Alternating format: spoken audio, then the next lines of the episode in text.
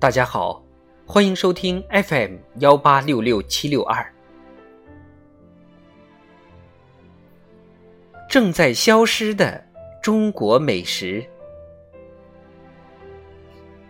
每一种食物都有故乡。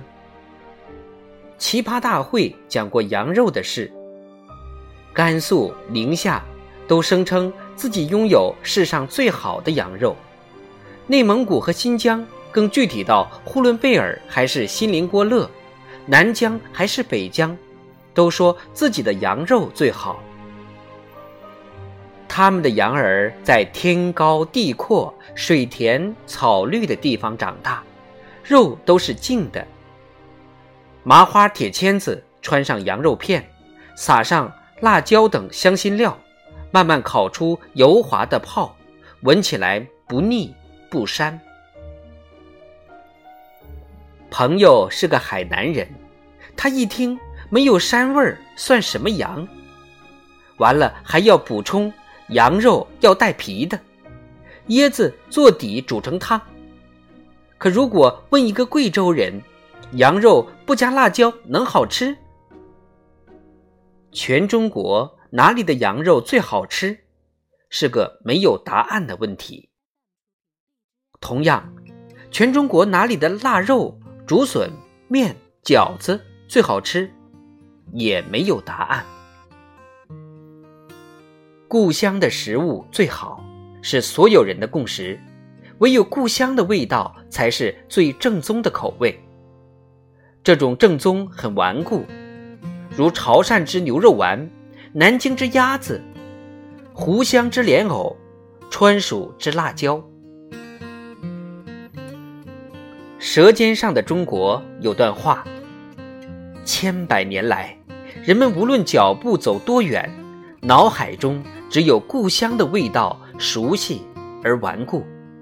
它像一个味觉定位系统，哪怕人不在故乡，食物必须有故乡。食物的故乡比时间深。所谓故乡，或许是出生地，或许是生活了十几年的地方，积淀了一个人所有的爱与情感。与此同时，也积淀了口味。陈小青说：“科学层面上，人的口味习惯基本成型于童年时代。你童年吃到什么，以后的口味就是什么。”他外婆生活在大别山的村子里，每逢过年一定做腊肉，但家里穷，只买肥膘肉，几乎没有一点瘦肉。吹米饭时，切手指厚的，每个人只得一片。极咸，门牙咬下薄薄一小条，就足够送一大口糙米饭。童年的记忆。物质匮乏的年景，让陈小青始终对脂肪有天然的好感。如果很多天不沾荤腥，我就会回忆起外婆家的腊肉。食物之所以能够引人深深眷恋，往往不是因为怀念食物，而是在回忆自己的成长。在云南生活七年的汪曾祺，雨季去菜市场寻色如鸡油黄的鸡油菌，贵得惊人的鸡枞，回忆着，想念着，他脑中的镜头切到了学校食堂的一碗牛肝菌，那是西南联大，进而是同学的脸，老师的课，动不动就响的警报。爱美食，仅仅是为了爱故乡吗？不是的，不过是曾经的自己，曾经的人与事，曾经的牵绊。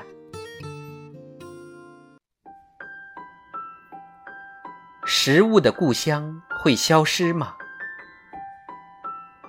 近几十年的城市化，让很多人的故乡不复存在。变成面容一致的城市，本地食材也受到冲击。过去养猪得养十个月，现在叫四月肥，五月出栏。大白菜要等到霜打一打才能收，但渐渐的，风味的物质失去了沉淀的日子，肉无肉味，菜无菜味，食物正在失去土地。但食物的故乡是否消失？答案在于人。《无尽绿》的作者宋乐天，一年临近立夏，他看到家附近一个菜摊上堆了满满一簸箕树叶子，菜贩告知是做乌米饭的材料，他不禁大为好奇，因为。乌米饭是他少年时的节日美食，几十年后的现在，原来依然有人卖树叶子，依然有老一辈人做乌米饭吃，迎接立夏。岁月如流，故乡的食物却好像永远流不走。风味有一半的因素是有坚守的人，和这些人为之倾注的认真劲儿。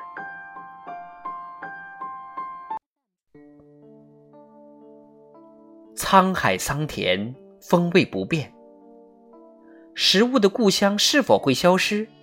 答案就像年味会不会变淡一样，在大人心中是淡了，可是孩童永远兴冲冲地拿着红包、穿新衣、吃年食，他们的年味永远很甜。食物亦如此。从源头而来，下游只要还有舀水的人，他就永远被深深回望；只要有风味不被遗忘，食物就不会失去故乡。但，如腊肉风味的积淀一样，食物的故乡也来自时间的积淀，人的积淀。此时此刻，无论你是否归家。都愿你好好吃饭，好好品味。